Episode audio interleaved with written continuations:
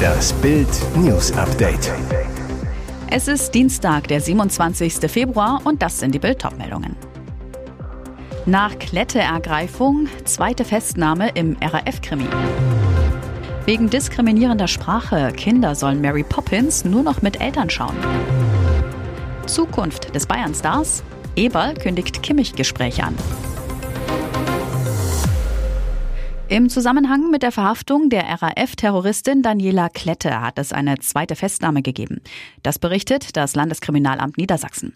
Es handele sich um einen Mann im gesuchten Alterssegment der weiterhin flüchtigen RAF-Terroristen Burkhard Garwig und Ernst Volker Staub, sagte LKA-Präsident Fredo de Vries am Dienstag in Hannover. Die Identität des Festgenommenen müsse noch geklärt werden, da nicht sicher sei, ob sein Ausweisdokument echt sei. Eine Identifizierung könne noch mehrere Stunden dauern. Die Staatsanwaltschaft Verden und das Landeskriminalamt fahnden seit Jahrzehnten nach den sogenannten RAF-Rentnern.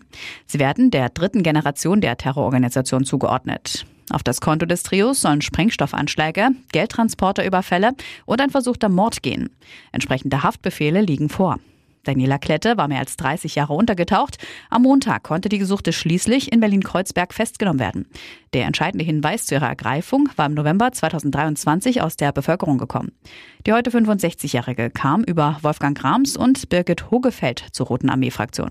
Fingerabdrücke und DNA-Spuren von Klette konnten Fahnder an mehreren Tatorten sichern. Wegen diskriminierender Sprache, Kinder sollen Mary Poppins nur noch mit Eltern schauen. 60 Jahre nach der Veröffentlichung meint das British Board of Film Classification, BBFC, die Geschichte mit Julie Andrews als magischer Nanny sei nicht für Kinder geeignet und sollte nur unter elterlicher Aufsicht geschaut werden. Wie die britische Tageszeitung Daily Mail berichtet, galt der Film bislang als You, also nicht beleidigend oder schädlich. Nun wurde er neu eingestuft als PG. Parental Guidance, auf Deutsch elterliche Aufsicht. Grund sei, dass diskriminierende Sprache verwendet werde. Konkret geht es um eine abwertende Bezeichnung, die Europäer in der Kolonialzeit für die Kuku, eine Gruppe nomadischer Hirten in Südafrika, verwendeten. Heute ist der Begriff veraltet und gilt als rassistisch beleidigend.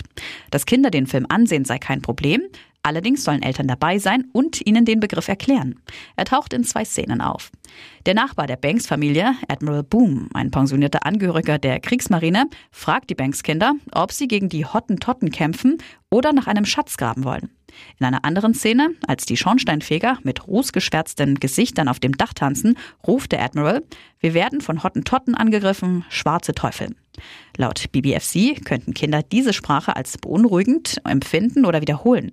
Aus Untersuchungen zu Rassismus und Diskriminierung wisse man, dass dies eine der Hauptsorgen der Eltern sei. Sie war die Praktikantin, er der Präsident. Die Affäre von Ex-US-Präsident Bill Clinton mit Monika Lewinsky löste 1998 eine der größten Staatskrisen in der jüngeren Geschichte der USA aus. Während sich Clinton gerade so an der Macht halten konnte, ging Lewinsky in den Jahren danach durch die Hölle, wie sie selbst immer wieder öffentlich machte. Die damals 22-Jährige war übelstem Mobbing und permanenten Verleumdungen ausgesetzt. Heute kämpft Monika Lewinsky gegen jede Form von Spott in der Öffentlichkeit. Sie ist Anti-Mobbing-Aktivistin, Autorin und arbeitete ihre Vergangenheit unter anderem mit einer Doku-Serie auf. Ihr neuer Coup? Sie ist das Gesicht der aktuellen Kampagne des Modelabels Reformation, die Frauen ermutigen soll, wählen zu gehen. Für Monika Lewinsky war das Shooting mehr als nur ein Modeljob. Was hinter den Fotos steckt, verriet sie im Gespräch mit dem Modemagazin Elle. Seit Jahren engagiert sich das Label Reformation für mehr politische Teilhabe für Frauen. Ein Punkt, der Monika Lewinsky wichtig ist. Sie im Interview. Wir haben in Umfragen gesehen, dass die Frustration der Wähler zunimmt. Wir müssen uns gegenseitig daran erinnern, dass wir das nicht zulassen dürfen, sondern dass wir unsere Stimme nutzen. Darin liegt unsere Macht. Im Interview sprach sie auch ihr Alter an. Ich hatte Angst, 49 zu werden. Doch am Ende war es das größte Geschenk, so Lewinsky. Ihr neues Lebensjahr sei ein Jahr der Akzeptanz. Ich konnte so viel von meinem Leben akzeptieren. 50 zu werden war wunderbar. Max Eberl ist neuer Sportvorstand der Bayern. Bei seiner Vorstellung am Dienstag sprach er auch über die Zukunft von Josua Kimmich. Eberl auf Bildnachfrage.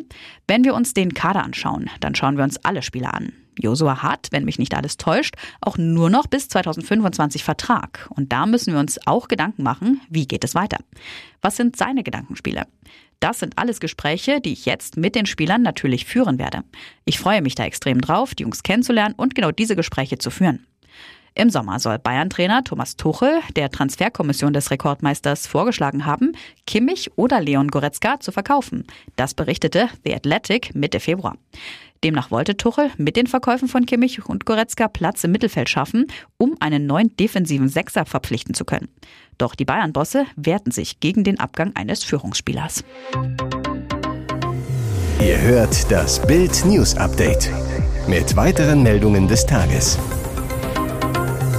So viel kriegt unsere Regierung mehr Geldregen für Kanzler und Minister. Sattes Plus bei Gehältern und Pensionen, das gibt es ab dem 1. März nicht nur bei den Beamten, sondern auch bei den Mitgliedern der Ampelregierung und beim Bundespräsidenten. So steigen jetzt die Amtsgehälter. Bundespräsident, das Amtsgehalt von Frank-Walter Steinmeier einschließlich Stellenzulage steigt von derzeit 21.625 Euro im Monat brutto auf 23.003 Euro, ein Plus von 1.378 im Monat. Bundeskanzler, das Amtsgehalt von Kanzler Olaf Scholz samt Ortszuschlag und Stellenzulage erhöht sich von derzeit 20.702 Euro auf 22.083 Euro, Erhöhung um 1.381 Euro. Minister, ein verheirateter Minister ohne Kinder, hatte bisher ein Amtsgehalt inklusive Zulagen von 16.816 Euro. Ab März sind es 17.990 Euro und damit 1.174 Euro mehr. Die Gehaltserhöhungen haben auch Auswirkungen auf die Pensionen der Regierungsmitglieder. Sie haben nach einer Legislaturperiode, also vier Jahren Amtszeit, Anspruch auf 27,74 Prozent des Kanzler- bzw. Ministergehaltes.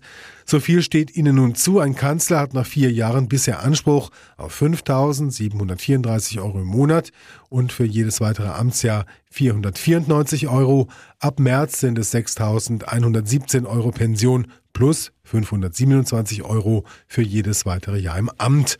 Minister kommen bisher nach einer Amtsperiode Anspruch auf 4.656 Euro im Monat plus 401 Euro für jedes zusätzliche Amtsjahr. Nach der Erhöhung erhalten sie 4.982 Euro und 430 Euro pro Amtsjahr danach. Zu vulgär für den ESC, es wird sein großer Moment. Sänger Isaac fährt für Deutschland zum Eurovision Song Contest. Bei seinem Song Always on the Run hob der ESC jetzt allerdings den Zeigefinger. Mit dieser Zeile darf er nicht in Malmö auf die Bühne gehen.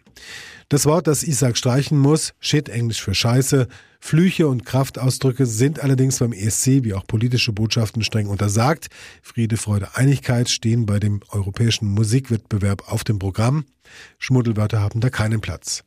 Genauer heißt es in der ersten Strophe von Isaacs Song Always on the Run, No one gives a shit about what's soon to come. Auf Deutsch, niemand schert sich um das, was bald kommt. In seinem ESC-Auftritt auf YouTube wurde der verschmähte Begriff bereits stumm geschaltet. Er scheint sich damit arrangiert zu haben. Wir haben uns Gedanken darüber gemacht, wir haben es auch zensiert, das kriegen wir hin, kein Problem. So der 28-Jährige kurz nach seinem Sieg beim ESC-Vorentscheid laut Schlager.de. Die Lösung, da kommt dann irgendwie so ein Sch oder so.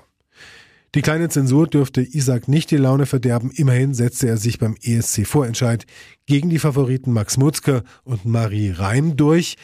Der Halb-Isländer danach zu Bild, ich habe mit gar nichts gerechnet, um mir einen kühlen Kopf zu bewahren, habe ich alle Wertungen ignoriert und mich einfach nur auf meinen Song konzentriert und das war wohl der richtige Weg.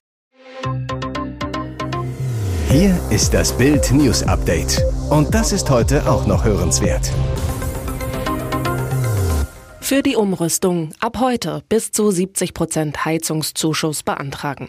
Ab heute können Hauseigentümer in Deutschland bei der Kreditanstalt für Wiederaufbau KfW einen saftigen Zuschuss für den Heizungstausch beantragen. Alexander Steinfeld ist Energieexperte der gemeinnützigen Beratungsgesellschaft CO2 Online.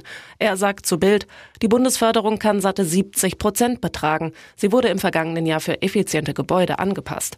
Seit dem 01.01.24 ist die Förderung kräftig gestiegen. Steinfeld, Hauseigentümer konnten die Heizung bereits tauschen, den Zuschuss jedoch jetzt erst beantragen. Vermieter müssen zudem weiterhin warten bis Mai oder gar August 2024.